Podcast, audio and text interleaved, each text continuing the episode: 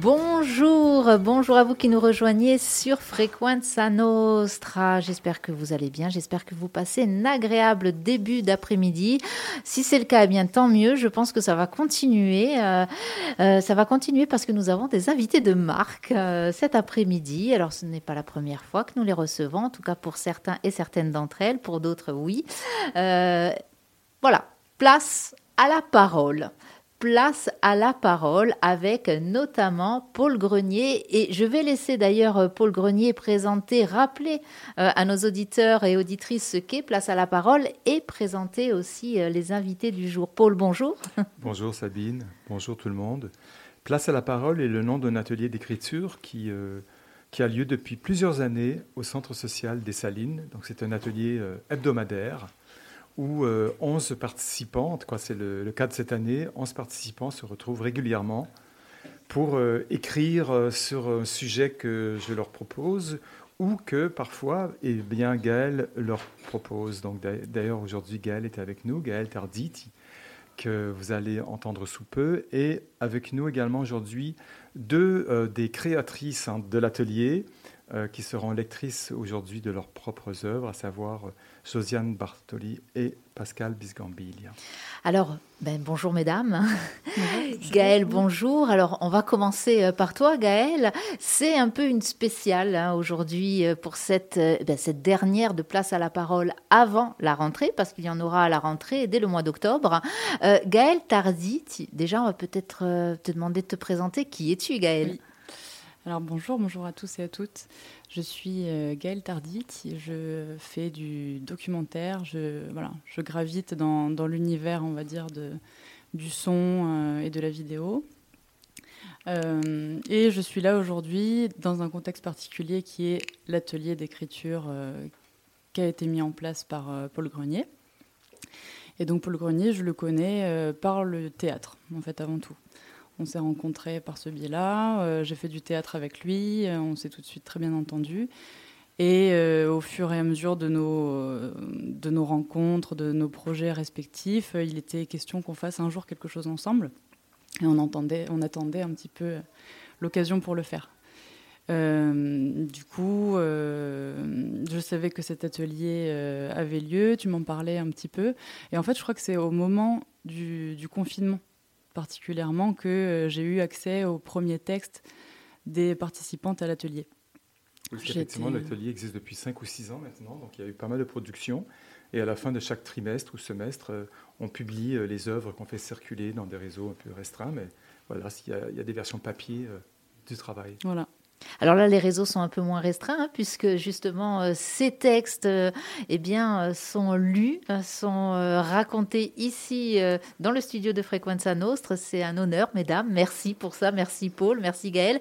Gaël, toi, tu es venu à, ajouter un petit quelque chose, hein, justement, à ces textes. Hein, oui, oui, voilà, du coup, euh, à partir de ces premières lectures où on était tous euh, confinés dans nos appartements, euh, les textes ont eu une, voilà, un écho particulier. On a échangé au téléphone avec Paul et une fois que, que, les, que les, ateliers se sont remis en place, bah, je suis venue avec l'idée au début un petit peu floue, hein, on ne savait pas trop ce que ça allait donner, mais de, de faire un lien entre l'écriture et le son, la vidéo, voir ce qui pouvait émerger de, de ce, voilà, de ce mariage-là. Avant d'entendre justement ce qui peut émerger, j'ai juste une petite question comme ça, euh, puisque à la base, euh, oui, Paul Grenier, le théâtre, c'est du théâtre. Euh, il y a de l'écriture, là du son, voilà, de la vidéo tout va ensemble, tout va très bien ensemble, non? Oui, Place à la parole s'appelait dans les premiers temps Libérer la parole, puisque c'est un atelier d'écriture, mais également de lecture publique. Donc c'est à nous de chercher dans l'année des moments où on peut faire entendre ces textes. Donc on a fait des lectures euh, au Centre social des Salines à quelques reprises, dans d'autres centres sociaux de la ville et euh, dans d'autres endroits dont on vous parlera tout à l'heure. Et à la radio, eh bien votre radio est devenue une, partenaire vraiment de notre projet, puisque comme nous, vous êtes financés euh, par la CAPA et l'État hein, dans, votre collaboration. Donc on a voulu officialiser ce partage d'espace où on peut venir prendre la parole. Alors c'est encore une fois avec un grand plaisir que nous euh, vous recevons euh, justement pour prendre connaissance et de ces textes euh, et, de et eh bien et de vos voix, hein, puisque c'est c'est l'idée aussi d'une radio, hein, c'est de prendre connaissance des voix plus que des personnes, mais vraiment des voix.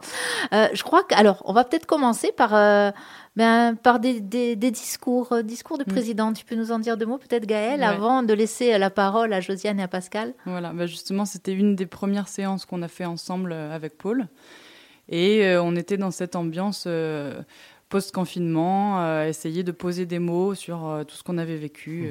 voilà. Et, donc, voilà, l'idée, c'était de, demander aux participantes qu'est-ce que, voilà, qu'est-ce que, qu'est-ce que vous diriez en tant que présidente à l'heure où on est pour faire bouger les choses, pour impulser un mouvement. Et chacune, du coup, s'est prêtée au jeu et on a enregistré. Donc, du coup, j'ai j'ai commencé à amener mon, matériel audio pour faire un, peu, un petit peu des archives, parce que je trouve que plus les mois et les années passent, et plus ça peut un peu devenir des archives aussi, parce qu'on sent, on sent les émotions de, chacune et la créativité qui. Voilà. Donc du coup, il y a des sons qui sont qui ont été enregistrés qu'on peut peut-être euh, écouter, c'est ça? On va, Allez, ben on va, on va les lancer. Deux discours, mhm. donc deux. Euh, Mince, je n'ai plus mes papiers. C'est l'intérêt du On le dira après, on retrouvera les prénoms hein ensuite. Allez, on y va, on écoute les sons.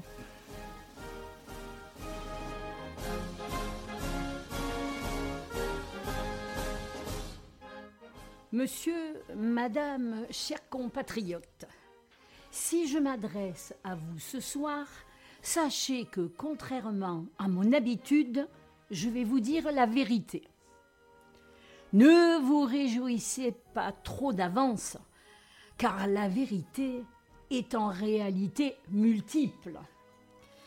Oubliez donc en priorité celle que vous espérez, car n'oubliez pas que je suis avant tout une femme politique. Mais j'imagine aisément que vous n'avez plus aucune illusion concernant les institutions et ses représentantes.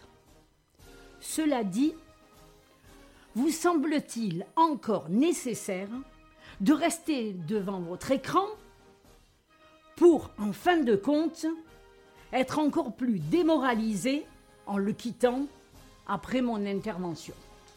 Au moins, vous voilà-t-il prévenu.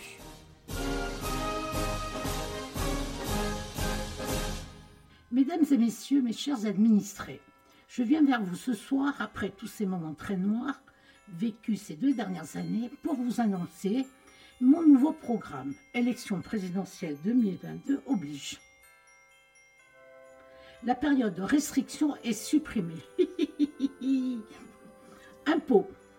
Supprimé pour les tranches moyennes, gagnant moins de 2000 euros par mois. Le SMIC sera porté à 2000 euros par mois ce qui permettra à tous les Français de profiter de quelques instants magiques, restaurant, cinéma, et peut-être week-end en famille, mais pas trop loin de la maison. Retraite revalorisée, mais pas trop non plus, nos anciens n'ayant pas besoin de beaucoup pour vivre. Plus de logements sociaux, souvent insalubres, pour y loger et cacher toute notre misère. Françaises et Français, après ces beaux cadeaux, je compte sur vous et surtout sur vos voix. Merci. Eh bien, merci. Vous êtes sur Frequenza Nostra 99 FM. Nous sommes en compagnie de Paul Grenier et des participantes à son atelier d'écriture euh, euh, Place à la parole, notamment Josiane et Pascal, et Gaëlle Tardit qui a ajouté euh, les sons, qui a créé ces enregistrements que nous venons d'entendre. Moi, alors la deuxième partie, je vote. je vote pour, hein, on est bien sûr, c'est évident. Euh, et la première, je crois que c'est Josiane d'ailleurs. Hein, alors oui aussi, très intéressant. Euh, Rappelle-nous, euh, Gaëlle, c'est à quelle, période qu'ont été enregistrés ces, discours-là? On reprenait les, ateliers juste après le confinement. Hein, C'était la, la, première séance, donc tout le monde était gavé de discours politiques plus ou moins fructueux. Et là, à la fois, le, le politicien était un petit peu abîmé, je crois. Ça paraît lointain, c'est fou, non Alors, Josiane, est-ce que si vous pouvez vous rapprocher voilà, du micro, euh, On sent qu'il y avait un petit peu d'énervement, d'agacement en tout cas. Hein oui, oui, tout à fait, légèrement. Parce que, bon, euh, vu la période que nous venions de traverser, l'hypocrisie ambiante, c'était difficile de ne pas pousser un coup de colère, on va dire. Voilà. C'est l'intérêt de l'écriture et c'est l'intérêt notamment de cet atelier, mais des ateliers d'écriture en, règle générale, euh, de pouvoir lâcher un petit peu du lest, lâcher du sentiment, euh, de l'énervement aussi. Mais je rappelle que dans cet atelier, qui ne dure qu'une heure et demie hein, par séance, c'est très court, le temps de se retrouver, de papoter un peu, euh, d'entendre l'exercice. Les participantes n'ont que entre 20 et 30 minutes pour écrire ce texte. Donc les deux textes que vous avez entendus ont été écrits dans l'instant et enregistrés immédiatement après dans une petite salle avec un écho voilà, un peu désagréable dans, dans un sous-sol de, HLM. Euh, mais, mais, voilà, c'est aussi la beauté de, cette, de cet atelier. Hein. C'est dans le moment présent où euh, le temps de se concentrer un peu, on peut rassembler ses idées et, et aller à, à l'essentiel. Et encore une fois, euh, se lâcher un peu, Pascal, on est d'accord, hein, c'est l'écriture et encore une fois, et, et, la mise en voix du texte. Voilà, D'ailleurs, on reconnaît bien les deux personnalités différentes des, des locutrices. Euh, la, personnalité de Josiane ressort bien dans, cet écrit. Et l'autre personne qui est notre amie Étiennette, qui doit peut-être nous écouter, on reconnaît bien aussi la petite touche d'Étiennette, euh, les revendications, le bonheur pour tous. Chacune a donné sa, personnalité, sa petite touche euh, dans ce projet. Gaëlle, mettre ça en son. Alors forcément, euh, cette petite musique euh, élyséenne s'imposer, j'imagine. Oui, bah, là c'était en, termes d'intro, il n'y a pas beaucoup de, de, travail derrière parce que la, la tonalité fait déjà beaucoup de choses et euh, voilà, elles ont beaucoup de talent pour, euh, pour faire ressortir les choses même sans artifice. Mais du coup, voilà.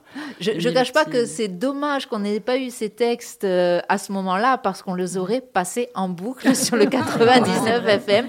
On aurait même fait des revendications derrière, on aurait même amplifié la chose, on aurait pu faire du montage hein, pour exagérer aussi le propos. Mais en tout cas, bravo, bravo mesdames et merci et merci. je reviens là-dessus, Paul encore une fois, euh, l'écriture, et j'imagine que l'écriture aussi, dans les, euh, euh, que ce soit l'écriture théâtrale ou autre, c'est une écriture qui permet de s'exprimer, de faire peut-être ressortir des choses qu'on n'oserait peut-être pas faire ressortir autrement. Oui, alors la raison pour laquelle libérer la parole est devenu place à la parole, on a quand même réfléchi à, la surutilisation de cette expression libérer la parole, libérer la parole. Qu'est-ce que ça veut dire libérer de la parole et de quelle parole parlons-nous? Euh, place à la parole, c'est l'idée quand même de prendre, euh, d'occuper la place publique, comme là actuellement nous l'occupons euh, sur, votre radio, pour prendre la parole. Et donc d'abord, de quel droit prenons-nous la parole? Qui sommes-nous? Alors nous sommes des citoyens, des citoyennes, à qui on donne la parole très bien, mais cette parole a quand même besoin d'être débattue. ça c'est quand même vraiment important. Donc dans notre atelier, à l'issue des textes écrits dans l'instant qui sont lus en direct dans l'atelier, euh, aux autres participants. Mais juste après, nous essayons quand même de débattre. Parce qu'une parole, ben derrière, il y a une pensée, en tout cas une pensée qui essaie d'exister ou pas. Hein. C'est pas facile. Est-ce qu'on pense vraiment? Est-ce qu'on n'est pas juste là à rabâcher des idées préconçues? C'est l'occasion peut-être aussi de se, de se confronter un peu à l'autre euh, c'est important. Il y a un côté, euh, je dirais, euh, même psy hein, dans, dans, tout ça. C'est voilà, est-ce que c'est vrai une, vraie réflexion Est-ce que ces idées que nous véhiculons, ce sont vraiment les nôtres, mm, ou est-ce que mm, ce mm. sont celles qu'on nous martèle et, sans nous en rendre compte, eh bien, nous sommes voilà plongés dans ces idées-là et finalement nous les absorbons.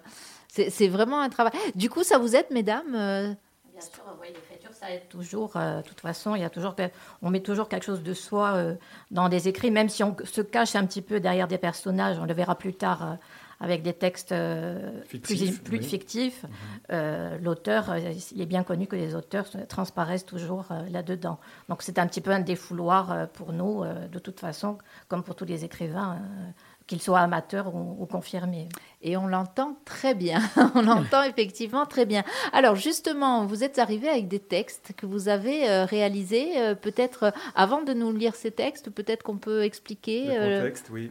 Alors de Place à la parole, de visite aussi différentes places, puisque nous avons un nouveau partenaire cette année qui est, qui est la médiathèque des Jardins d'Empereur, où nous avons déjà fait une lecture publique. Et encore plus récemment, juste derrière la médiathèque, le nouveau musée numérique d'Ajaccio qui s'appelait Microfolie et qui est dirigé par Lélia Luciani, qui fait un travail formidable. Je vous invite vraiment à visiter ce, lieu euh, vraiment extraordinaire qui vous permet donc de visiter les musées euh, à travers des écrans euh, numériques, etc. Mais Lélia anime régulièrement des expos, des conférences, des choses comme ça. Et un jour, nous sommes allés toutes dans cet endroit pour écrire là-bas, pour changer du centre social des Salines. On a changé de quartier. Et il y avait à ce moment-là une, double exposition photographique des, des, œuvres de, de Salgado et aussi de Manjavak. Et donc, euh, ce jour-là, j'ai demandé aux participantes de, de, choisir une œuvre photographique et d'écrire euh, euh, l'histoire d'un secret, un secret qui serait caché dans cette photographie, et de le révéler enfin à, travers, à travers ce texte.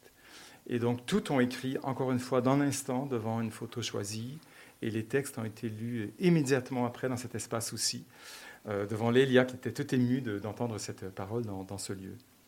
Donc, euh, je vais laisser la, parole euh, à Josiane qui euh, a écrit un, très joli texte à partir justement d'une photo du, photographe corse Manjavak. Est-ce que tu peux nous dire peut-être deux petits mots sur cette photo ou les souvenirs que tu en as, Josiane, avant de, nous lire ton texte À quoi ressemble cette photo, à moins que le contenu soit très clair déjà dans ton texte? Bah, en fait, le site est célèbre puisqu'il s'agit des, calanques de Piane et donc de ce fameux trou dans la roche, voilà, euh, devant lequel euh, des milliers de touristes s'arrêtent pour prendre la photo. voilà. De, oui. ce fameux trou en forme de cœur. Ça. Voilà. Alors, euh, Josiane, tu nous as écrit ce petit récit qui nous révéler un secret. Nous t'écoutons. Alors, je reviens régulièrement depuis des années sur cette route car ce rocher dissimule un secret dont personne ne peut soupçonner l'existence. C'est celui d'un amour de jeunesse, vieux maintenant de plusieurs dizaines d'années, qui a bouleversé ma vie. J'avais seize ans et étais tombée follement amoureuse de Paul B. Nous avions décidé de graver notre amour dans la roche en gage d'éternité. Nous avions choisi ce lieu isolé pour nos rendez-vous clandestins, car nous avions découvert dans la roche surplombant la route un trou qui allait faciliter notre projet. Graver un cœur, symbole éternel de notre amour. Lors de nos rencontres secrètes, nous façonnions, à l'aide de petits cailloux, ce trou existant afin de lui donner la forme tant désirée. Si lui est toujours encore là, plus visible au crépuscule, lorsque les rayons du soleil couchant le transpercent, le mien est en morceaux. Naïve, comment avais-je pu croire à ces serments d'amour, lui qui avait à l'époque vingt ans de plus que moi? Alors, on a toujours envie, dans ces cas-là, de demander, mais fiction, réalité Réalité, fiction? Non, non. c'est toujours... Hein, c'est la question qu'on pose aux écrivains, aux auteurs. Hein? Absolument pure fiction. mais d'où ça vient? Alors, du coup, euh, on va chercher dans son imaginaire, forcément. Euh, euh, ça vient d'un coup, on voit le cœur, hop, forcément, on parle sentiment, on parle amour. Absolument. Puis je voulais pas tomber dans le classique Roméo et Juliette. Donc j'ai essayé de faire quelque chose d'approchant sans trop. Euh, enfin, ça finit mal quand même. Hein. On a bien compris oui, que ça, finit mal, quand même, mais c'est, moins sanglant. oui, voilà, c'est déjà pas mal. C'est déjà pas mal. Merci euh, Josiane. Euh, ça, donc, c'est écrit en quelques ah, oui, minutes. En, cinq minutes. Voilà, un mm. très. Mm. Un trait de crayon, on va dire. Hein. ok, il y avait des études avant d'écriture, il y avait quelque chose, euh, un métier autour de l'écriture ou pas du tout ben Moi, euh? je suis enseignante, donc euh, bon, je pense que quelque part ça aide parce que j'ai toujours beaucoup lu, donc j'imagine que maintenant, c'est vrai que j'écris depuis que Paul a, a mis en place cet atelier parce qu'auparavant, ça n'a jamais été voilà, dans, dans mes cordes, on va dire. Bon, eh bien, c'est bien en tout cas que vous, vous y soyez mise parce que ça donne des choses vraiment, vraiment sympathiques. 20 ans de plus, attention, mademoiselle, attention. Euh, un autre texte, je crois, qui a été écrit euh, cette fois-ci par euh, Pascal. la même image? Non, justement, complètement autre chose. Pascal, tu nous voilà, as donc moi, c'est un univers complètement différent. C'est le célèbre photographe brésilien que je ne connaissais pas du tout et que j'ai découvert là-bas, comment dire, à l'exposition, qui s'appelle Sebastião Salgado. Et il est très connu parce que Wim Wenders a fait un, documentaire sur lui qui s'appelle Le sel de la terre. Et c'est un photographe de renommée mondiale qui fait exclusivement du noir et blanc, alors que c'est quelqu'un du Sud, hein, c'est un Brésilien. On est un peu surpris d'ailleurs euh, quand on est. Il a fait ses photos au Mexique, au Guatemala, au Brésil. C'est tout le temps du noir et blanc. Donc euh, ça m'a interpellé quelque part. Et surtout cette photo-là que je vais vous décrire, qui n'a pas de titre. Simplement, on sait qu'elle se passe euh, au Guatemala en 1978. Alors, elle est en noir et blanc. Tout au fond, on voit un ciel qui a l'air assez orageux. Euh, je ne dis pas pour nos auditeurs hein, qui s'imaginent un petit peu. Euh, on voit de la végétation tout au fond, des plantations, donc on est dans un milieu rural. On voit un petit mur de pierre fait en cailloux, donc on est dans un milieu très très pauvre. Et au premier plan, la photo est divisée en deux parties. Sur la gauche, on voit une enfant, euh, la tête d'une enfant de, 10 ans à peu près, euh, une guatémaltèque, hein, donc euh, une petite fille de là-bas, avec des nattes brunes. Elle porte sur sa tête un plateau où il y a des pommes d'amour, comme on trouve dans les, fêtes foraines, et elle est en train d'en manger une. Elle a un petit air malicieux et elle sourit. Et à côté d'elle, il y a une porte en bois, fermée, avec un verrou. Et on voit, alors que mes collègues ont, pensé être un cadre avec une photo à l'intérieur, mais moi j'ai préféré partir sur euh, une petite lucarne avec une femme plutôt enfermée à l'intérieur parce que on voit un regard désespéré, triste euh, et très très noir qui contraste avec le petit regard joyeux de, la fille. Et ça m'a quand même assez bouleversée et j'ai voulu donc euh, raconter l'histoire de cette femme. Eh bien, on vous écoute alors, Pascal. On m'avait enfermée là. Mon nom est Nina. Je vis au Guatemala et j'avais 17 ans quand ils m'ont enfermée là pour me punir. J'ai toujours vécu dans ce village, travaillé dans les champs, sans aucune instruction. Et puis, à 17 ans, j'ai aimé en cachette un garçon de la tribu voisine. Au bout de quelques mois, mon ventre a commencé à gonfler. Je ne savais pas ce qui m'arrivait. Je ne comprenais pas. Puis les douleurs sont arrivées. J'ai mis au monde un enfant et les femmes du village l'ont enlevé pour l'élever. Je n'ai jamais su si c'était une fille ou un garçon. Pour me punir de cette faute et de ce péché, on m'a enfermé dans une sorte de placard en bois où j'avais tout juste la place de m'allonger pour dormir. On m'apportait à manger une fois par jour. Il y avait quand même une toute petite fenêtre où je pouvais observer ce qui se passait à l'extérieur. La vie continuait sans moi. Les gens partaient travailler au champ tous les matins. Je voyais souvent passer ma mère, mais elle baissait la tête lorsque je tapais sur la vitre. Elle était trop honteuse de ma faute. Les journées étaient longues, mais grâce à cette petite lucarne, la vie parvenait jusqu'à moi. Je voyais parfois des enfants qui passaient et jouaient devant ma cabane, et je me demandais souvent lequel était le mien. Et puis un jour, j'ai vu cette petite fille. Elle était tout comme moi au même âge. La même coiffure, le même air joyeux et mutin. Tout comme moi, elle allait à la ville tous les dimanches, transportant sur sa tête un plateau de pommes au sucre, des pommes d'amour, qu'elle allait vendre au marché. À chaque fois, sa vue me remplissait de joie. Les battements de mon cœur s'accéléraient, une larme coulait lentement sur ma joue, on dit qu'une mère pourrait reconnaître son enfant entre mille.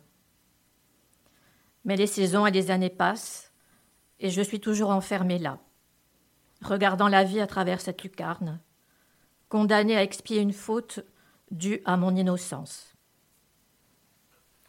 Waouh Pardon, mais il ne me vient que ça. Waouh euh, Alors, effectivement, cette histoire, elle colle tellement bien à cette photo. Je trouve ça extraordinaire. c'est pour ça que je voulais que vous ayez la photo sous, les yeux, parce qu'autrement. Euh, effectivement. Euh, alors, encore une fois, l'amour, l'amour malheureux. Hein Là, et puis alors là, malheureux, puissance 10 000. Maudit. Hein, maudit. pareil, en quelques minutes, à la main levée. Alors moi, vite, parce que bon, je ne veux pas paraître prétentieuse, mais bon, moi j'écris depuis toute petite. Euh, j'ai écrit des petits contes pour enfants euh, quand j'étais enfant. Bon, après, c'est un petit peu héréditaire. Hein. Mon père était journaliste, donc il y a un don d'écriture dans la famille. Voilà, et j'écrivais comme ça pour le plaisir. Hein. Ça n'a jamais été sous la contrainte. bon, toujours très forte en rédaction à l'école. Tout est venu toujours très vite, donc surtout dans l'imaginaire. Parce que j'en parlais hier avec Josiane.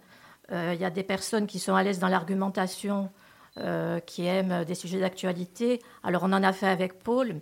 Alors je les ai faits, mais j'ai moins aimé. Et depuis qu'on a abordé euh, l'imaginaire, et grâce à Gaël, parce que c'est Gaël qui a fait basculer toutes mes collègues dans l'imaginaire, parce que certaines avaient du mal, euh, c'est là que je me suis sentie encore plus à l'aise. Alors là, ça vient vite, parce que quand ça part, ça va très très vite, hein. enfin du moins chez moi.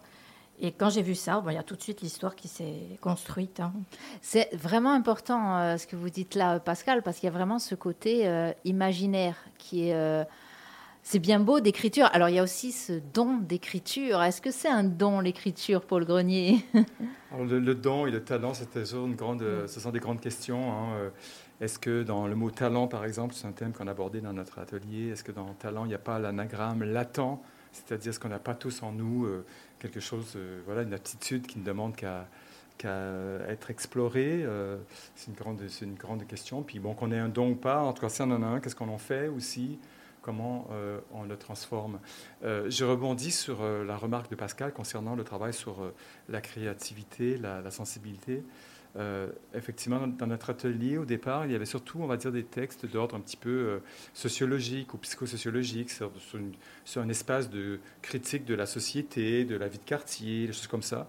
Et progressivement, on a essayé de toucher à des choses un peu plus intimes, toujours avec pudeur. On n'est pas là non plus pour s'étaler au grand jour. Euh, mais c'est vrai que les chemins vers sa sensibilité, vers sa créativité aussi, son imagination, sont parfois, les chemins sont parfois un peu complexes. Beaucoup de gens disent non, mais moi j'ai pas d'imagination, etc. Et donc il faut euh, aider, s'entraider pour euh, accéder à ce monde imaginaire qui nous habite. Donc tous les chemins sont, sont nombreux. Et les, propositions faites par Gaël hein, sur, ce rapport au son et à l'image ben, nous aident et nous, libèrent. Et d'ailleurs, le fait d'être allé euh, au Jardin de l'Empereur voir cette expo photo, ben, l'idée m'a été donnée par, euh, parce que Gaël avait proposé un travail autour de photos euh, dans le cadre d'un atelier. Alors c'est vrai, Gaël, c'est souvent ce qu'on voit hein, dans les ateliers d'écriture. On part d'une photo, ce n'est pas pour rien. Mm. Hein. c'est que justement, si je peux me permettre, ça va faire travailler, entre guillemets, l'imagination. Et effectivement, je rejoins peut-être les collègues de, de Pascal. Et, ce que disait aussi Paul, peut-être qu'à un moment donné, quand on arrive à l'âge adulte, à un certain âge adulte, bien bien mhm. adulte, bref, euh, eh bien, on croit que l'imagination euh, ou la notion d'imagination est derrière nous. Euh, nous ne sommes plus des enfants, nous avons été confrontés au monde réel, à sa dureté. Hein. Bien, voilà, du coup, l'imagination starie, ben, pas tant que ça finalement. Gaëlle. Ouais, c'est vrai que moi, je l'ai vu petit à petit, en fait, en rencontrant ces femmes, en en y allant progressivement aussi sur les, sur les thèmes, parce que euh, je voulais pas non plus me, jeter tout de suite sur des scénarios que moi je ne contrôlais pas et qui les auraient peut-être un peu désarçonnés. Du coup, on a fait un peu la transition en fait. Euh, on est parti de ces choses-là, euh, des exercices comme le, discours politique, et puis petit à petit, on, j'ai essayé d'établir ce lien entre, entre image et écriture. Et c'est vrai que c'est c'est un motif super parce que ça, ça empêche cette, euh, ce complexe-là. Il y a une sorte de, de, travail en fait, qui au début est presque un peu scolaire. On se, voilà, on se met à la tâche de décortiquer une image, mais souvent c'est le personnel qui ressort. La plupart du temps, il y a quand même des éléments. Euh, Et est-ce que c'est pas, ce n'est pas un petit peu, bah, peut-être comme le travail vidéo euh, ou le travail photographique, se débarrasser de la technique justement pour laisser sortir ce qu'il y a au fond? C'est ça, Pascal? Enfin, pour moi, oui. Je pense pas. Je pense jamais technique quand j'écris. Ça vient. Après, il y a des personnes, certainement, même des grands écrivains, euh, qui font des effets de style, euh, qui doivent rechercher.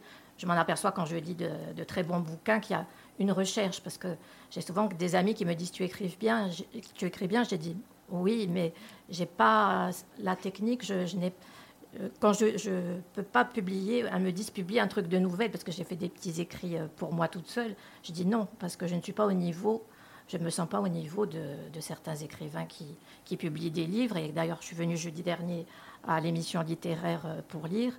et, en lisant des extraits de, ces nouvelles, je voyais que mon style n'était pas à la hauteur de, la personne duquel je lisais le texte.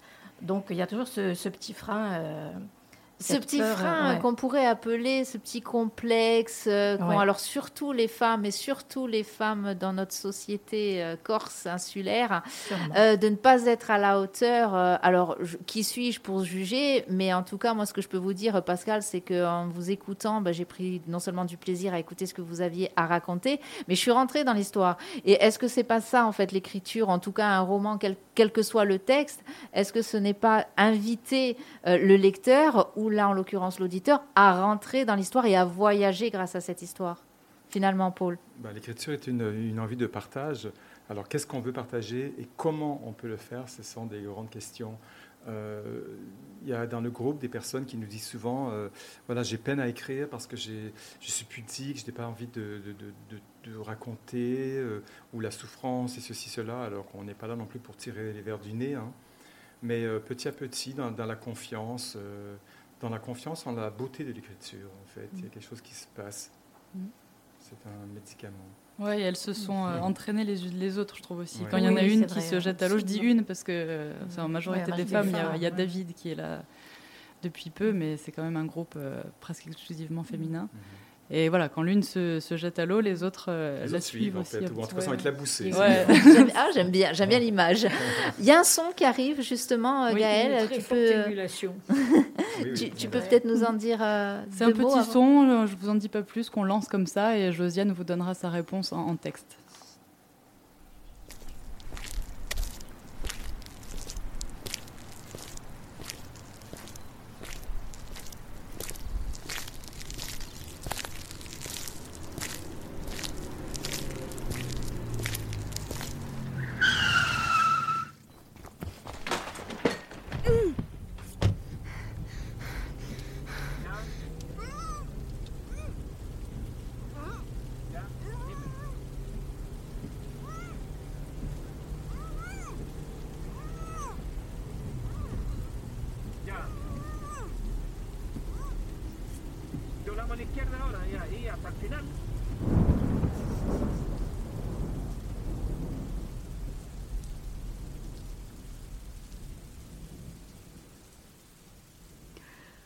J'emprunte cette route déserte pour la première fois. J'ignore où elle conduit. Un véhicule au phare puissant roule à vive allure et s'arrête soudain à ma hauteur. Deux hommes sortent précipitamment et se ruent sur moi. Je suis pétrifié. Avec rudesse, ils me passent une cagoule et m'empoignent avec brutalité pour me jeter dans ce qui semble être le coffre d'une voiture. Les portes claquent et le véhicule démarre en trombe. Je suffoque, me débat, hurle, mais ma lutte acharnée ne fait que m'épuiser. La voiture poursuit sa route à toute allure, puis soudain quitte l'asphalte pour emprunter un chemin de campagne, plein de trous, qui l'oblige à réduire sa vitesse. Je suis secoué et tout mon corps devient douloureux. La voiture s'arrête enfin et l'on m'extrait du coffre sans ménagement pour me précipiter dans un réduit exigu, après avoir pris soin de me retirer la cagoule. Mes ravisseurs, eux, sont masqués. Je tremble d'effroi, mais tente de garder mon calme. Je perçois des éclats de voix qui proviennent sans doute d'une pièce voisine, mais les paroles sont inaudibles, car un orage éclate et m'enlève tout espoir de pouvoir essayer de comprendre ce que je fais là. Soudain, plusieurs voix familières se font entendre. Vont-ils venir me secourir ou sont-ils complices de cette épreuve? Soudain, je me réveille en sursaut, comprenant que mes parents regagnent leur chambre tout en poursuivant leur discussion entamé dans le salon.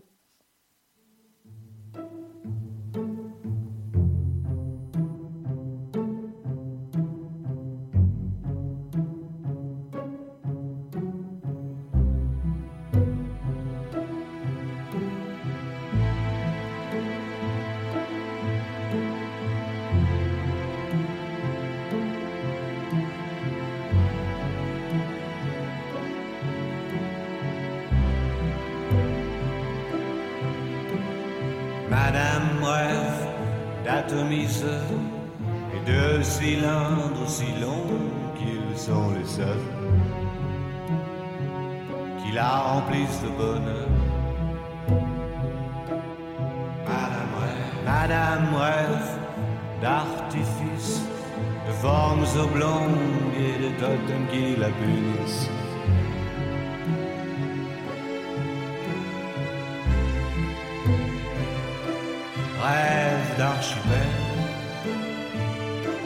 De vagues perpétuelles,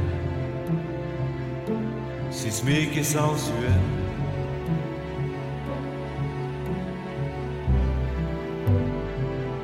d'un amour qui la flingue, d'une fusée qui l'épingle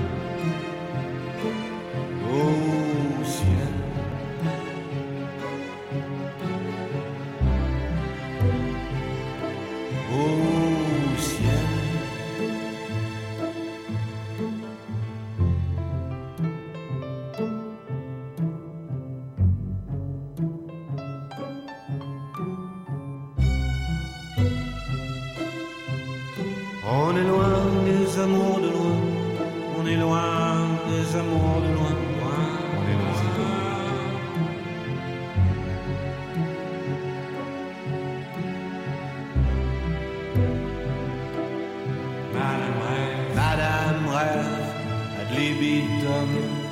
si c'était tout comme dans les prières qui emprisonnent et vous libèrent. Madame rêve d'apesanteur, des heures, des heures de voltige à plusieurs.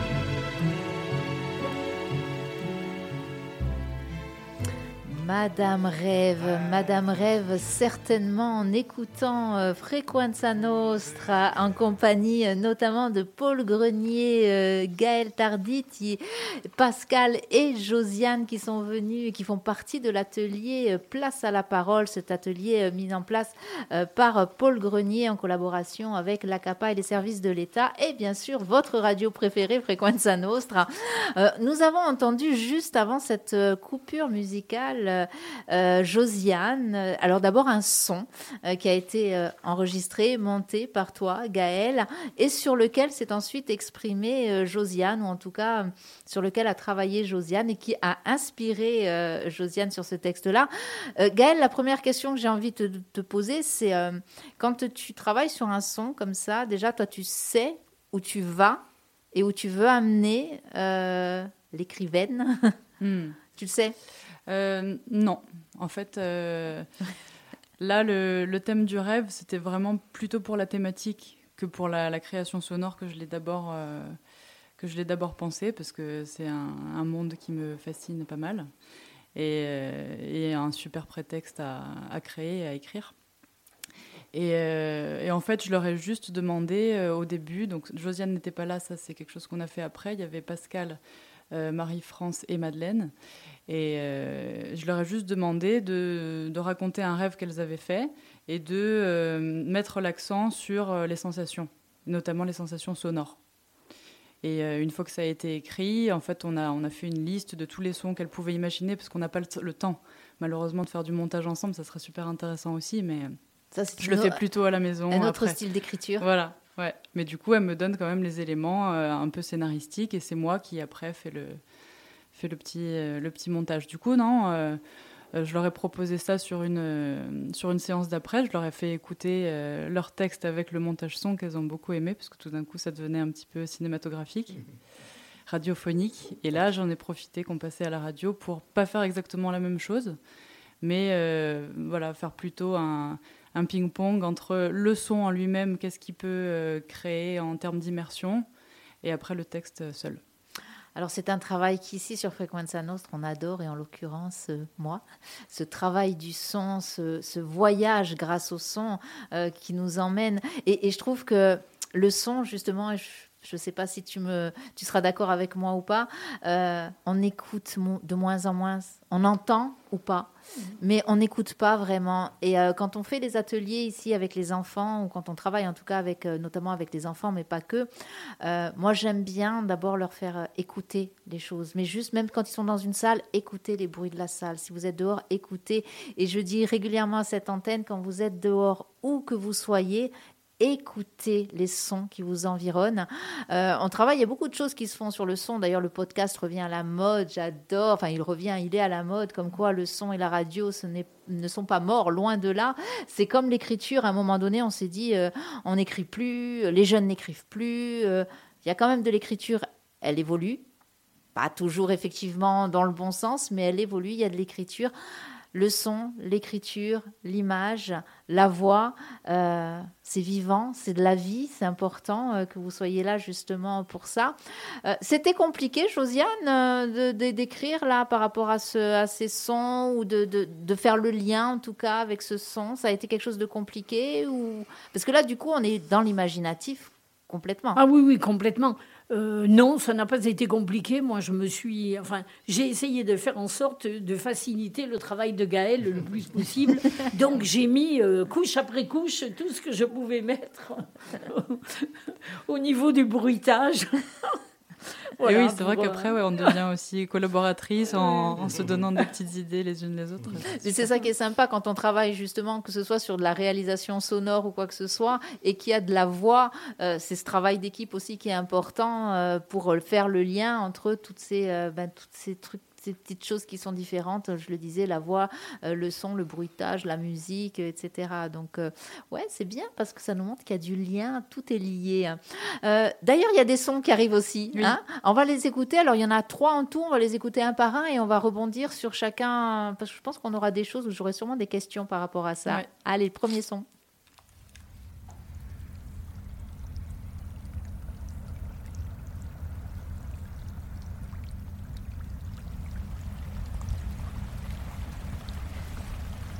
Aux abords de la maison, voire même sous la maison, coule un ruisseau.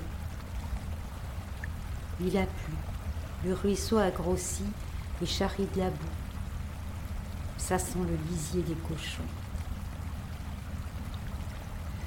À travers les lattes disjointes de la passerelle qui mène à la maison, on le voit et on l'entend.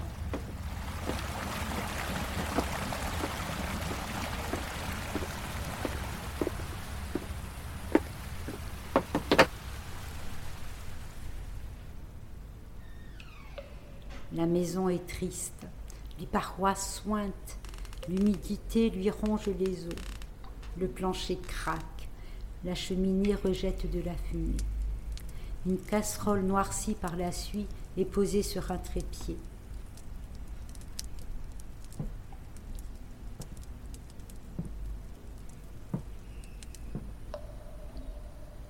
Une malle regorge et déborde de linge pêle-mêle un lit défait dans un coin sombre, des draps blancs devenus grisâtres pendent sur les côtés. Ça sent la misère dans toute sa splendeur. Je suis là, au milieu de ce fratras. Je n'aime pas ce que je vois. Je le sens, ça m'angoisse. Je reste planté là, alors que dehors le soleil luit. Les autres sont ailleurs. Je suis seule et comme rivée au plancher. Une angoisse incontrôlable va crescendo. Je veux m'extirper de là. J'essaie de donner des coups sur le sol pour pouvoir m'envoler.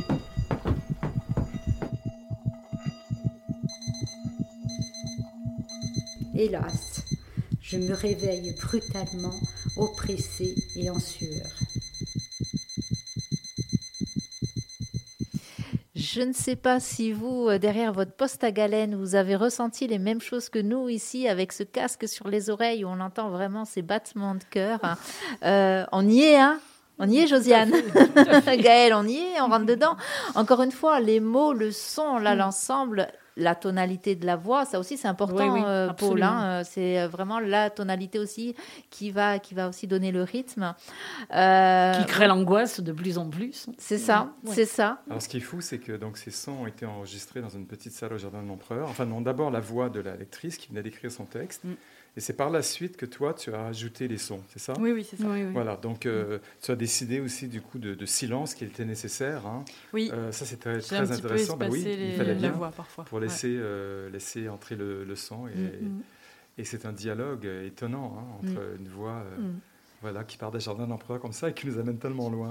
Bravo. Ah, puis alors là, euh, grâce au streaming de Frequenza Nostra, ça nous emmène aussi très très loin. Mais c'est vrai qu'on est, euh, on est, euh, on est plongé, encore une fois, on est plongé par l'ensemble euh, dans, dans ce rêve, Mm. hein, dans ce rêve euh, duquel euh, un méchant réveil nous réveille. Ouais. On déteste le réveil, on Ouais. déteste ça.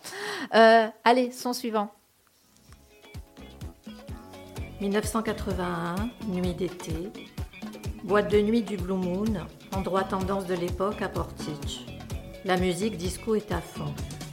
Give Me Love de Céron fait résonner ses basses et sa batterie. On a l'impression qu'elle traverse nos entrailles. Sur la piste de danse, mon groupe habituel d'amis. Sourire et clin d'œil échangés dans une communion parfaite de pantalons pas de def et de sandales compensées. On rit, il fait chaud. Impossible d'échanger quelques mots sur la piste, toute la musique est forte. Je retourne m'asseoir pour me servir un verre. Je verse un peu de vodka, puis du jus d'orange.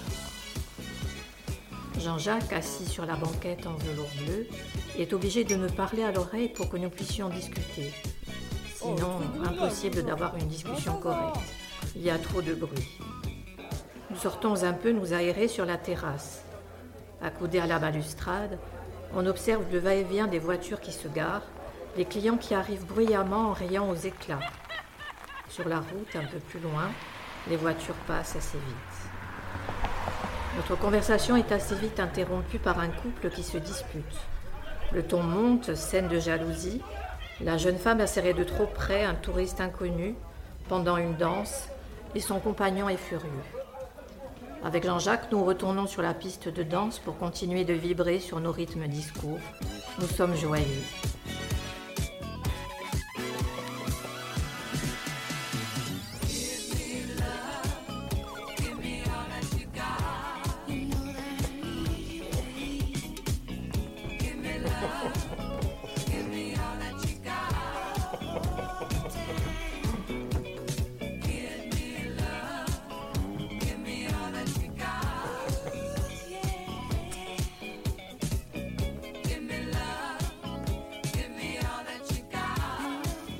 Puis je me réveille. Il est 5 heures du matin et suis encore sous l'emprise de ce rêve nostalgique de ma jeunesse de fêtarde. Je regrette cette époque heureuse et insouciante et suis remplie de joie à l'idée d'avoir eu la chance de revivre cette scène.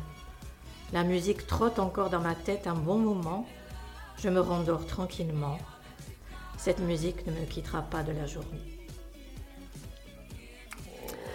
Autre ambiance. Ah oui, là on a Ah, changé. on de- y était, hein, on y était, hein, on était presque là à monter sur la Oui, table. Ouais, là un petit, un aussi, petit hein. pas disco là. euh, euh, Oui, ça m'a fait plaisir d'entendre euh, la sonorisation. ça, ça a complètement changé le texte, bien sûr, hein, et pour cause. voilà. J'avoue, C'était la euh, voix royale. hein. Il y avait le morceau exprès Voilà, hein. euh, Donc j'avoue honteusement que au moins deux fois par semaine, euh, je rêve, enfin j'ai des rêves très festifs en fait, parce que Il n'y a pas de honte à avoir Voilà. au niveau à ce niveau-là. voilà, et parce que bon, je regrette vraiment cette époque. C'est sûr, maintenant à mon âge avancé, je ne sors plus, donc je suis en manque. Donc c'est pour ça que je rêve. Je pense quand on manque de quelque chose, on en rêve. Donc soit je rêve de grands apéros, euh, soit de grandes tablées, de grandes fêtes, mais il y a toujours de la musique. J'identifie la musique. Et le matin, je me réveille avec la musique dans la tête. euh, euh, je me réveille très très souvent. Ben, euh, L'invitation est lancée, hein, donc il faudra Voilà. inviter Pascal à, à de- à des apéritifs, à des fêtes. Voilà. Euh, moi, je, je suis très étonné aussi par la différence euh, entre cette voix comme ça un peu distancée, un peu, euh, vous voyez, où il n'y a pas d'émotion, elle raconte des choses comme ça, et pendant ce temps-là, il y a cette musique Ouais. complètement folle. Et les deux en même temps, euh, euh, ça colle, parce qu'évidemment, on peut imaginer que si Pascal avait lu ce texte sur cette musique, en entendant cette musique, évidemment, son texte aurait été tout à fait autre. Et, Et c'est cet ajout, cette superposition qui, Mm. qui raconte tellement de, de choses et qui rend la chose vraiment très très drôle. Enfin, c'est très très Oui. drôle. Oui, et puis 1981, avec une date bien précise. Ah oui, on moi est je me parti, souviens de tout. Là, là, Bah, j'ai- 81, c'est quand même oui. une date particulière. Oui, hein. Alors, vrai. il s'est passé euh, pas mal de choses dans le Oui. monde. Bon, ici en France, on En le France sait. hein, aussi, voilà. ça a été un changement. Ça a été ma première année de travail, euh, la première année que je votais. Donc ça avait été un grand changement. Et donc j'étais pratiquement en boîte de nuit tous les soirs, même en travaillant. Donc euh, bon, euh, voilà. Donc euh, Les jeunes, si vous Voilà. entendez, attention. voilà, ne suivez pas cette boîte. Maintenant ça a changé, c'est plus comme avant. Donc c'est pas. Allez, un dernier son, Dominique. Je vois mon père. Il n'est pas malade comme la dernière fois où je l'ai vu. Il est au milieu de sa vigne. Il examine les grappes et il me regarde, l'air si heureux. Il vino sarà buono. Le vin sera bon, dit-il. J'ai mes enfants par la main. Ils sont encore petits. Mon père leur tend une grosse grappe. J'entends les cloches qui sonnent. Le soleil est haut dans le ciel. Je devrais me sentir heureuse. Au contraire, je suis mal à l'aise. J'ai envie de pleurer.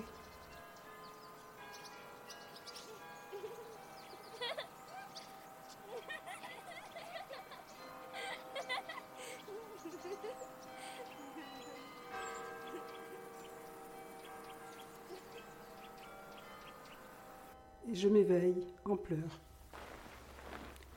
Je pleure un moment, puis j'ouvre les yeux. Le soleil filtre à travers les rideaux, des oiseaux gazouillent. Mon mari ronfle doucement près de moi. Je vois mes livres, mes lunettes, mes bouteilles de parfum. Je me sens peu à peu rassurée et même contente. Après tout, c'est mon père qui m'a rendu visite sera toujours le bienvenu. Qu'il vienne donc souvent. Alors là, on est vraiment dans l'émotion pure. On est euh, dans, dans, dans, dans le chagrin quand même, dans la nostalgie. Oui. On l'entend au son de la voix. Et, et alors, ce qui est fantastique aussi avec le son, c'est que d'un coup, euh, un ronflement et d'un coup, ça, ça recadre un petit peu ou ça allège un peu aussi. euh. C'était l'idée euh, quand tu as ajouté ces sons de ronflement, de, parce qu'effectivement, après, elle, elle se sent rassurée, etc. Ouais. C'était l'idée, le ronflement, allez hop, on va alléger un peu la... Bah oui, oui, j'aime bien euh, à la fin donner une petite note différente parce qu'en plus Madeleine, elle est toujours un petit peu entre les deux, je trouve. Elle n'est pas là aujourd'hui, mais c'est, ses textes sont toujours euh, très forts, très émotionnels, mais euh, en même temps, euh, elle en parle, voilà, d'une manière parfois assez détachée. Du coup, je voulais rendre ça aussi par le par le son pour pas finir sur la tristesse, parce que c'est son père qui vient la voir, certes, mais mais elle en est heureuse, quoi. Donc euh, Mm. C'est ce qu'on disait aussi, hein, la force de l'écriture, c'est aussi la force de l'émotion. Euh, et c'est aussi cette émotion qui fait l'écriture et qui fait cette écriture, qu'elle soit vocale ou cette écriture, euh, qu'elle soit audio. Mm. Euh, et encore une fois, ben, on voit que les deux, ben, les deux s'alignent. hein, euh. c'est fantastique ça. Bah oui. Mais moi, Hein ce qui m'a étonné, c'est que le, le rêve, je pensais qu'elle irait dans. Enfin, j'imaginais une, une direction un petit peu, parce que moi, mes rêves sont parfois un peu perchés. et en fait, euh, ça a été beaucoup de la réminiscence. C'est ce qu'on Mhm. disait, c'était beaucoup euh, lié à leurs souvenirs euh, passés, souvent un peu transformés. Il se passe toujours quelque chose d'un peu incongru, mais. Mais voilà, ça, ça avait pas mal lieu aux souvenirs. Du coup, j'ai essayé, moi, avec ce que j'avais. Donc, ça peut être euh, les banques de sons sur Internet, ça peut être des ambiances que j'enregistre moi, des bruitages euh, qu'on peut faire aussi soi-même. Et, euh, et du coup, ouais, de se, plonger dans, le souvenir, euh, dans leur souvenir à elle, quoi. Ça aussi, c'est euh, quelque chose. Tu disais tout à l'heure, Paul, lors de ces ateliers, ou en tout cas de cet atelier Place à la parole, l'idée, c'est ne pas de rentrer dans l'intimité trop dans l'intimité de la personne, mais on voit que, eh bien, il y a des participants ou participantes en tout cas qui se laissent aller justement à, révéler en tout cas une partie de leur intimité. Est-ce que ça, c'est pas gratifiant aussi? On se dit, ben, on a réussi à quelque part justement là, pas forcément à libérer la parole, mais à libérer l'émotion? Oui, ce qui est intéressant dans l'intimité, c'est lorsqu'elle est, partagée, elle permet à tous de, vivre aussi à travers l'intimité de, l'autre. Il y a dans l'intimité quelque chose d'universel finalement. Cette humanité qui, qui ressort, et c'est là pour moi qu'est la grande émotion à ce moment-là. Bien, bravo encore une fois, bravo pour ce travail euh, accompli, Pascal. Oui. Et je voulais donc euh, passer un petit bonjour à Marie-France euh, qui a écrit le premier texte de La Maison abandonnée. Elle est en train de nous écouter, elle est au village. Et donc le dernier texte euh, sur le père dans les vignes a été écrit par Madeleine, qui nous écoute elle aussi, et qui part demain en, en Italie sur, euh, en bateau. On les embrasse fort. Voilà, et puis euh, si euh, vous buvez un petit verre de vin italien, euh, n'hésitez Voilà. pas à le boire à notre santé. On vous le rappelle, l'abus d'alcool est dangereux pour la santé. Bref, ça c'est dit. Euh, Paul, il y a du travail qui a été fait justement encore? Oui, nous aimerions vous, vous partager deux, deux derniers textes que liront Josiane et, et Pascal.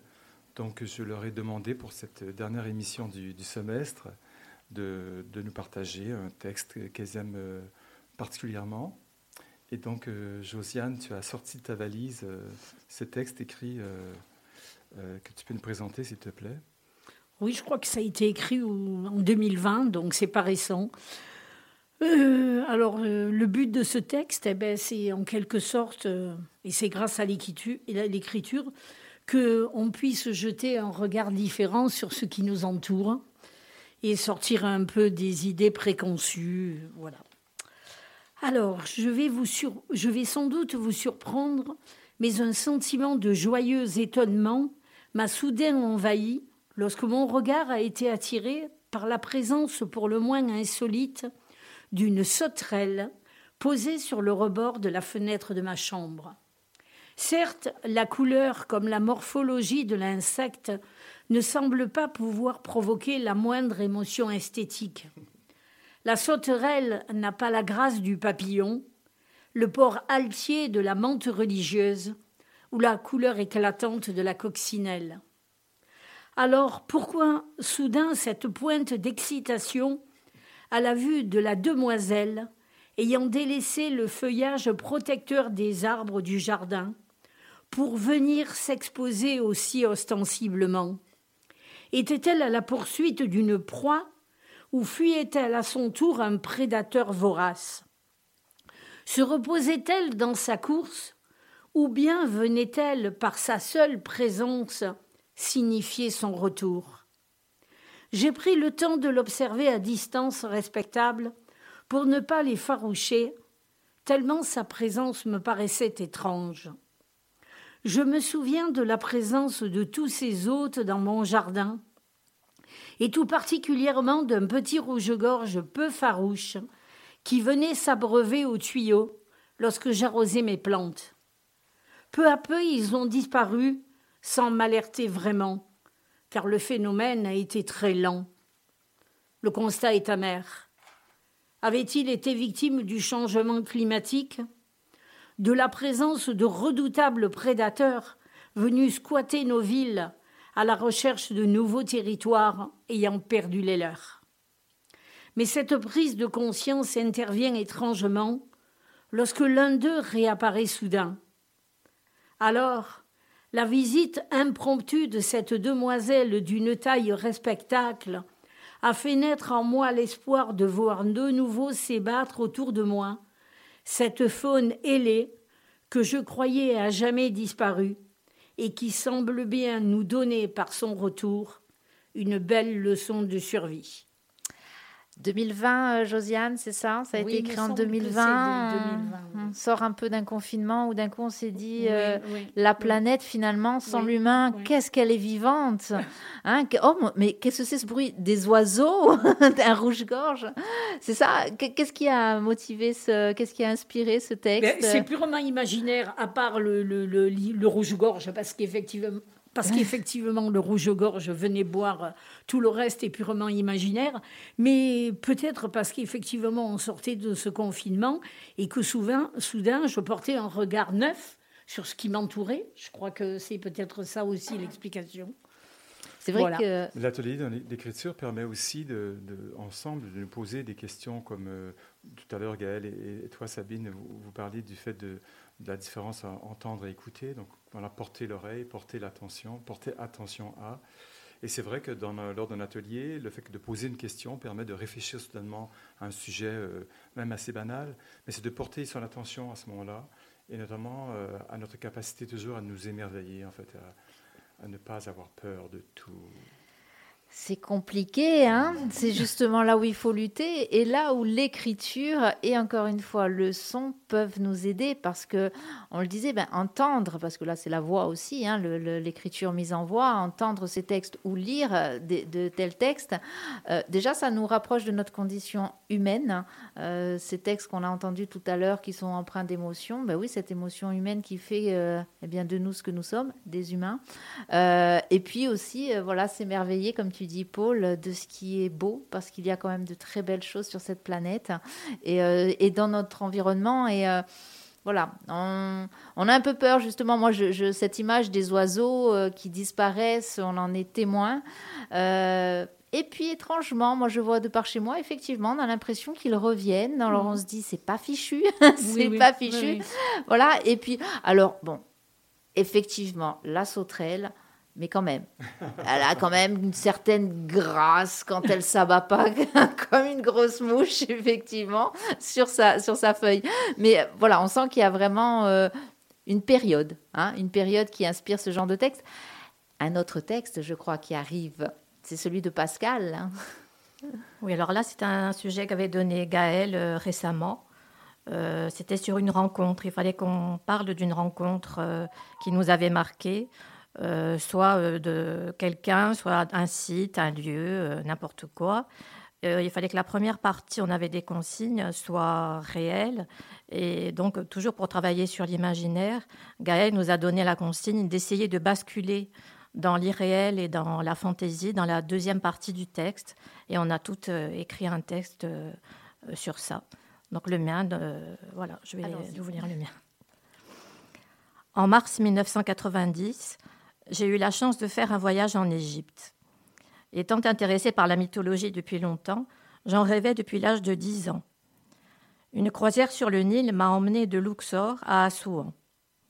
Le matin était réservé aux visites de temples et autres lieux à cause de la chaleur, puis retour sur le bateau pour déjeuner, sieste et tea time à 17 heures, servi par du personnel en livrée.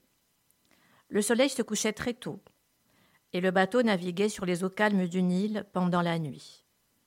J'adorais cette ambiance digne d'un roman d'Agatha Christie. Vers la fin du séjour, l'accostage à Assouan me conduisit en car au temple d'Abou Simbel, près du Soudan.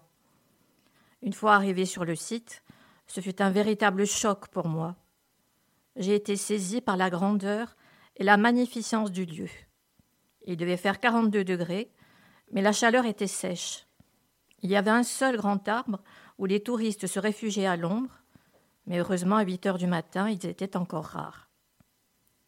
Je me sentais vraiment minuscule face aux quatre immenses statues de Ramsès II qui resplendissaient dans la lumière dorée, si particulière à l'Égypte. Une fois la contemplation terminée, je me suis décidé à rentrer dans le temple pour admirer les gravures murales qui célébraient les exploits du pharaon.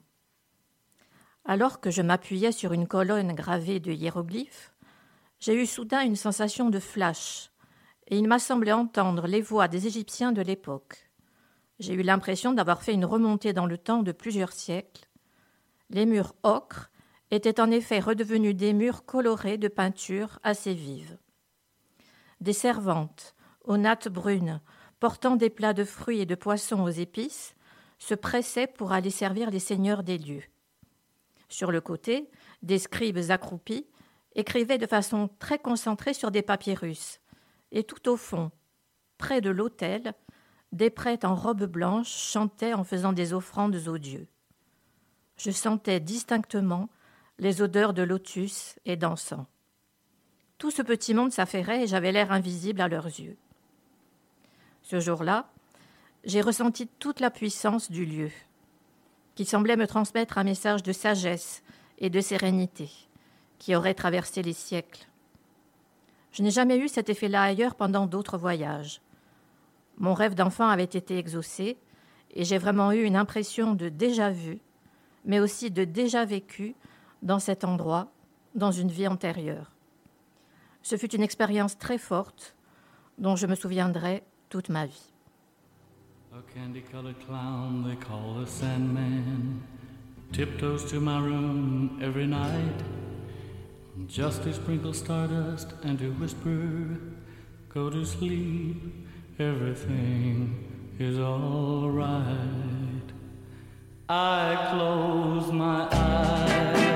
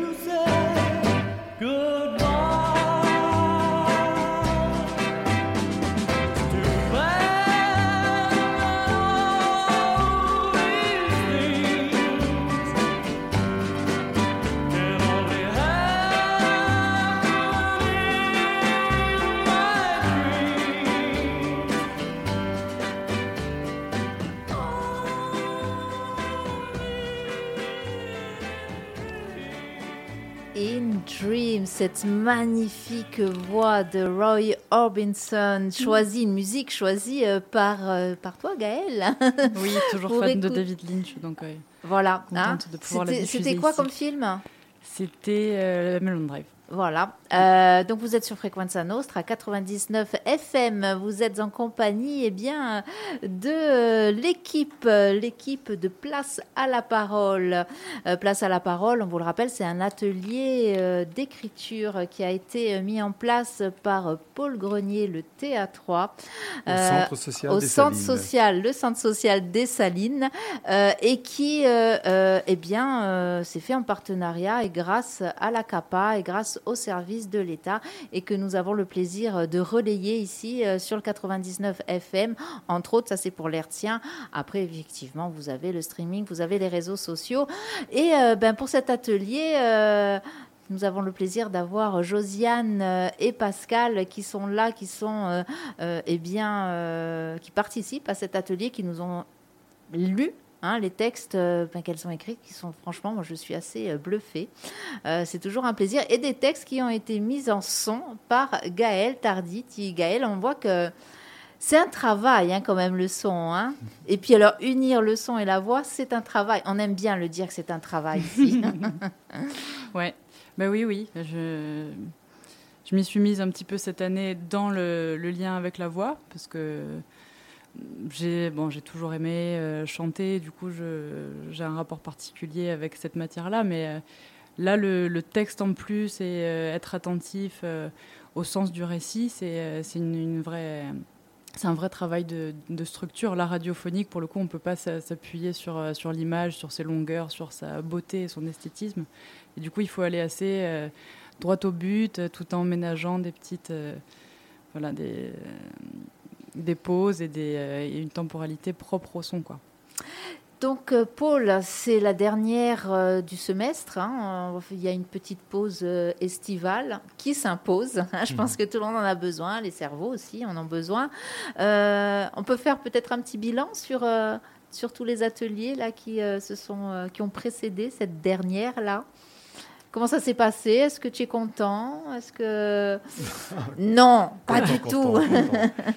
Ben, très très ému par euh, ben, par la, participation toujours plus forte et plus intense de, chacun et de et de chacune. Je trouve qu'on progresse bien ensemble, qu'on chemine ensemble en fait euh, dans, le, dans le choix des textes, dans dans les, dans, les écrits et dans la façon aussi de les, de les partager. Parce que c'est vrai qu'il y a une contrainte dans cet, exercice, dans cet atelier qui est d'imaginer que tous ces textes soient lus dans un espace public.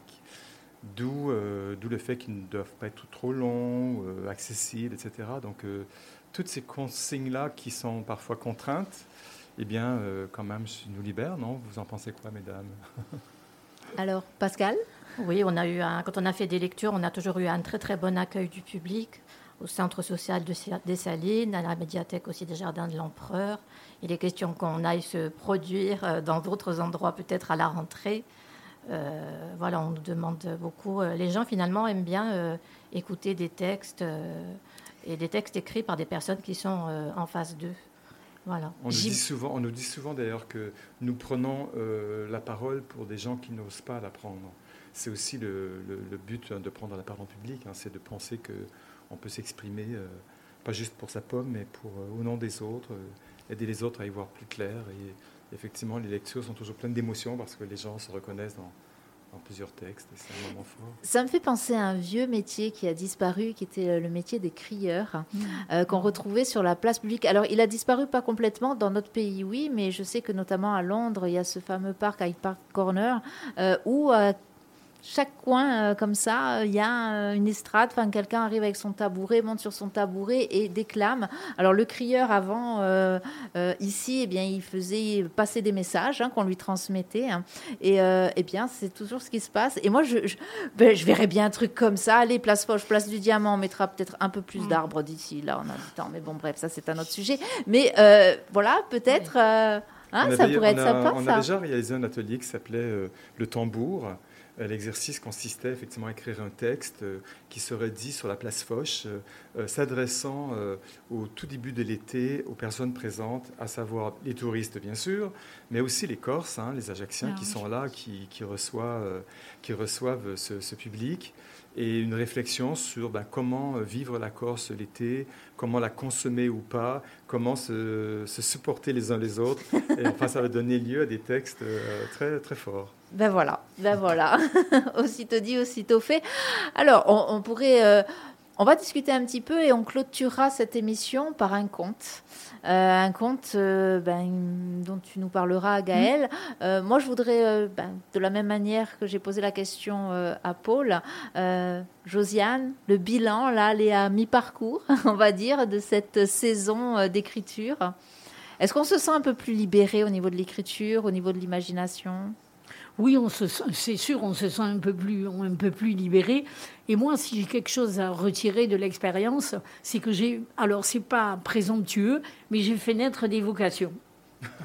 Voilà. Alors, c'est-à-dire que ben, autour de moi, euh, il y a, y a le, le, le, désir de, de lire les textes et pour certaines même de alors elles disent oui quand je vais être à la retraite parce qu'elles sont encore hélas prises par des activités professionnelles mais elles envisagent effectivement euh, de, de, rejoindre alors je je ne sais pas si Paul sera encore là. on le souhaite. non, non, mais elle, si, elle, si, on doit attendre autant de temps que pour avoir des non. arbres sur la place du diamant, oui, non, effectivement, peut-être que Paul, ni, ni nous d'ailleurs. euh, oui, donc c'est bien. Voilà, voilà, encore une fois, ça fait ouais. naître des, des vocations, ouais. Euh, la lecture, l'écriture. Et le désir, voilà, le désir d'écrire et de et de communiquer, parce que bon, finalement, euh, dans cette société, on le sait maintenant, on communique de moins en moins, on s'écoute plus, euh, voilà. C'est le paradoxe. Voilà. D'une euh, société où il y a une surcommunication sur et finalement. Surcommunication et puis voilà. Pascal. Oui, moi, euh, j'ai vu, on a vu, on a accumulé pas mal d'écritures, donc on a vu les évolutions de chacun, les caractères de chacun transparaissent, les, les améliorations. Euh, tout le monde s'est amélioré. Euh, euh, certaines ne voulaient pas écrire au début, euh, étaient gênées. Puis maintenant, on a vu des personnes qui se sont révélées en deux, trois mois. Hein. Puis bon, il y a une, bonne ambiance, justement, cet esprit de stimulation entre nous. Parce qu'en fin de séance, on lit nos textes. Paul, nous fait faire ça de façon très comment dire, euh, artistique, avec un, che- un, Un pupitre. un pupitre. Donc certaines ne voulaient pas au début se lever. euh, non, non, je reste assis, je lis à ma place, je ne me lève pas au pupitre. Et Paul nous dit, non, non, non, il faut aller au pupitre. Et donc euh, voilà. Maintenant, Il a un fouet bien- quand il dit ça Non, non, il est très, très gentil. Voilà, maintenant, il faudrait bon, une petite revendication que la séance soit peut-être un petit peu plus longue, peut-être d'une demi-heure, si on pouvait. Parce que c'est vrai que ça passe vite, le temps de discuter entre nous, d'écrire, de lire, et qu'on puisse peut-être faire euh, une fois par mois une séance de lecture pure, travailler la lecture, parce que ça, on en a toutes besoin, euh, travailler sa respiration. Parce que je me suis écoutée l'autre jour dans un podcast, dans un podcast j'étais en apnée complète, hein, j'avais pas respiré. Ça arrive des et, fois. et on s'en aperçoit pas. Ça arrive des fois. Voilà. On s'en aperçoit quand. euh, alors, on ne se voit pas On se rougir. réécoute. euh, On se réécoute, tout à fait. Ben, merci pour la proposition. Ce sera- C'est acté Voilà. et ce sera fait Voilà. dès la rentrée. On ne va pas attendre. hein. Voilà. Euh, justement, à la rentrée, Paul, si euh, nos auditrices ou auditeurs, messieurs, bon sang de bonsoir, allez à vos plumes. Si euh, des personnes veulent venir s'inscrire, c'est toujours, sont toujours à temps pour euh, cette saison Alors, ou- c'est- c'est c'est un, c'est un souci que nous avons. Nous sommes déjà 11 et c'est vrai qu'en une heure et demie, euh, le temps de faire écrire tout le monde et de d'entendre tout le monde, c'est déjà euh, un peu juste. Mais il ne faut pas hésiter quand même à s'approcher du Centre social des Salines, aller les rencontrer, pour leur en parler.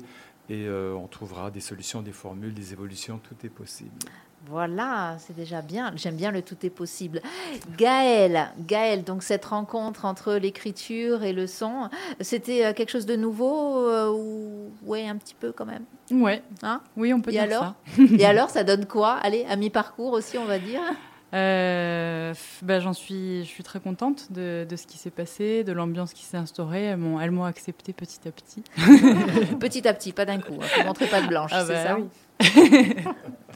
non, non, je pense que c'était euh, aussi habitué euh, à Paul et à, et à sa méthode. Du coup, on, on s'est voilà, on s'est approchés les unes des autres. Et, et on a trouvé, on a trouvé une méthode qui, qui, qui nous est propre et, et voilà, qui m'a, qui m'a, qui m'a bien inspiré, qui m'a euh, forcé aussi à fournir un peu de matière, euh, moi aussi de mon côté, à aller chercher euh, chez moi ce que je pouvais leur proposer, parce que voilà, c'est, c'est pas forcément évident. surtout avec des femmes de cette expérience-là. Moi, j'arrive, moi, je ne suis pas, je sais pas. Toute jeune, on peut le dire. Voilà. Voilà. on peut le dire. C'est le bébé là. Euh, c'est le bébé. J'étais pas un bébé table. non plus, il faut pas exagérer, mais c'est vrai que ça peut être un petit peu intimidant au début. Et euh, du coup, ouais, voilà, je suis, je suis assez bluffée de, de ce qui est arrivé, notamment en fin d'année sur les, sur les lectures, euh, quand on est allé vers quelque chose d'un petit peu plus euh, théâtral, et de, de l'échange euh, qui a eu lieu, où la, la lecture, tout d'un coup, n'était plus seulement euh, je lis mon travail, mais aussi j'échange avec l'autre notamment sur un travail qu'on a fait où, euh, où elle devait prendre en compte aussi la, la présence d'une autre participante pour lire et du coup aménager du rythme et, euh, et créer une intention euh, différente. Donc voilà. C'est un travail, ça, ça pousse aussi à sortir un peu de, de son confort, hein, à aller vers des zones un petit peu inexplorées. Et c'est ça aussi qui est, qui est intéressant dans cet atelier, Place à la parole. Alors, Place à la parole, on le disait, c'est la DER de la saison, on va dire de la saison, euh, voilà, avant la rentrée. Euh, nous serons ravis de vous retrouver au mois d'octobre sur le 99 FM. Euh, merci à vous quatre d'être venus aujourd'hui, partager ce moment avec nous, avec nos auditeurs et nos auditrices, avec nos followers sur les réseaux sociaux. Merci. Alors, je voudrais... justement, parce que les réseaux sociaux, on les décrit euh, souvent. Euh, c'est bien aussi de temps en temps de remettre les choses à leur place. Le réseau social, quand on sait s'en servir, eh bien, euh, c'est un outil formidable.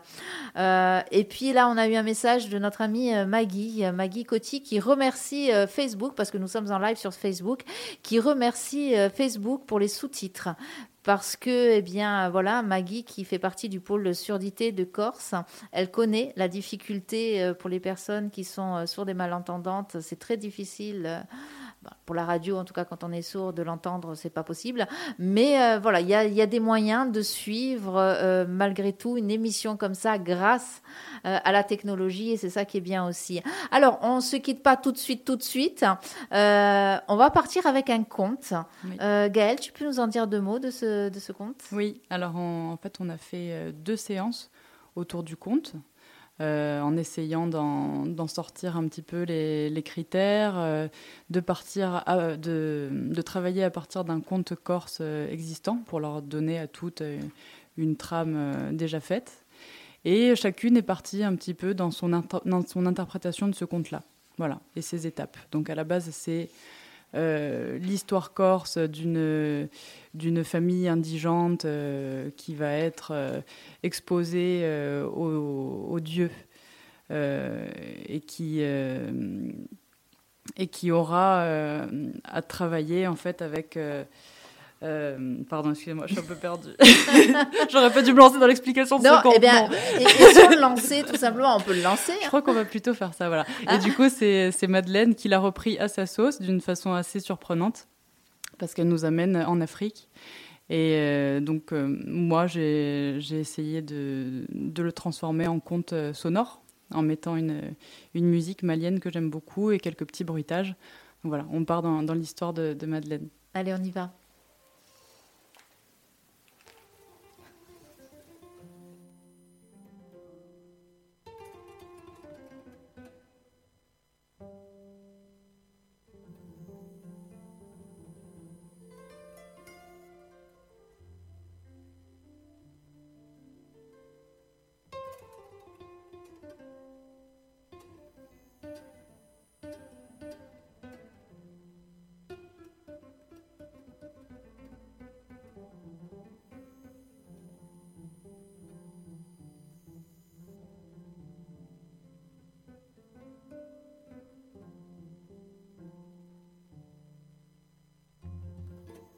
Mes amis, mes frères, nous voici ensemble ce soir afin d'assister à l'initiation du grand Sekou qui souhaite être admis dans la confrérie des chercheurs d'eau Umfumi Wamomzi. Certains de vous sont venus de loin, à dos de chameau, et d'autres sont venus à pied, car tous nous aimons et admirons Sekou. Et moi, le griot Sissoko, j'ai l'honneur aujourd'hui de vous conter son histoire. Écoutez-moi et vous connaîtrez le secret du grand Sékou.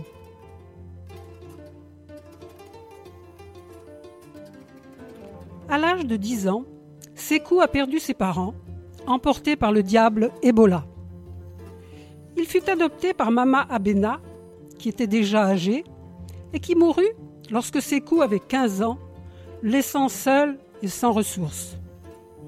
Pour subsister, il aidait les femmes à porter les cruches d'eau, à nettoyer les cases et à débarbouiller et surveiller les enfants. Toujours prêt à rendre service, toujours aimable et souriant, il ne se plaignait jamais. Il recevait en retour quelques galettes de manioc, une ou deux boulettes de viande ou une poignée de riz. La faim le torturait jour et nuit. Il n'oubliera jamais cette nuit du 31 décembre 1999, où les douleurs et les crampes sont intenses, qu'il hurle et implore Odoudoua, le dieu des morts, pour qu'il vienne le chercher.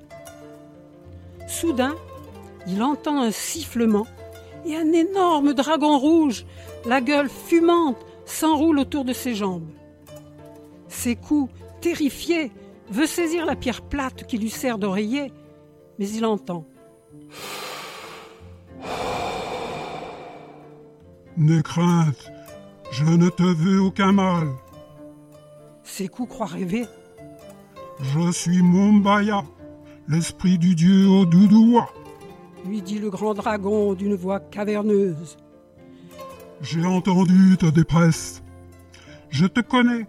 Je sais que tu as un cœur bon et généreux. Alors je vais t'aider. Fais un vœu, un seul, et il se réalisera. Sekou est tellement absourdi qu'il ne peut dire qu'un seul mot. Mangez. Tu veux de la nourriture? Très bien. Alors écoute. C'est une énigme qu'il te faudra résoudre. Et si tu réussis, tu auras de quoi te nourrir pendant toute ta vie. Écoute bien, je ne peux pas rester longtemps et ne pourrai répéter. Alors voilà. Un cœur pur tu auras. Un lieu dangereux chercheras. La peur tu oublieras et ses habitants aimeras. La faim alors te quittera. Un gigantesque éclair éclate, suivi d'un tonnerre assourdissant. Le grand dragon rouge disparaît, laissant ses coups étourdis et tremblants. Il réfléchit toute la nuit, et dès le lever du jour, il entre dans la savane qui borde le village. Nous en connaissons tous les dangers, mais ses coups est sans crainte. Il avance lentement. Il croise d'abord une lionne avec deux petits. L'un d'eux s'approche de lui et ses coups le caressent et le grattent sous les oreilles. La lionne l'observe de ses grands yeux dorés et lui dit Avance encore tout droit. Il s'incline, remercie la lionne et avance. C'est alors qu'un grand cobra royal tout noir se dresse devant lui et murmure Prends le sentier à gauche et va jusqu'au baobab. Ses coups caressent doucement la tête du grand reptile et s'arrêtent sous le baobab. Un magnifique léopard, mollement étendu sur une branche basse, ouvre un œil et lui chuchote. Reste ici et attends. Ses coups caressent délicatement une patte tachetée pour le remercier. S'avance alors une majestueuse éléphante qui enroule en silence sa trompe autour de la main de ses coups et l'emmène lentement devant un arbre d'une hauteur vertigineuse et aux grandes feuilles luisantes.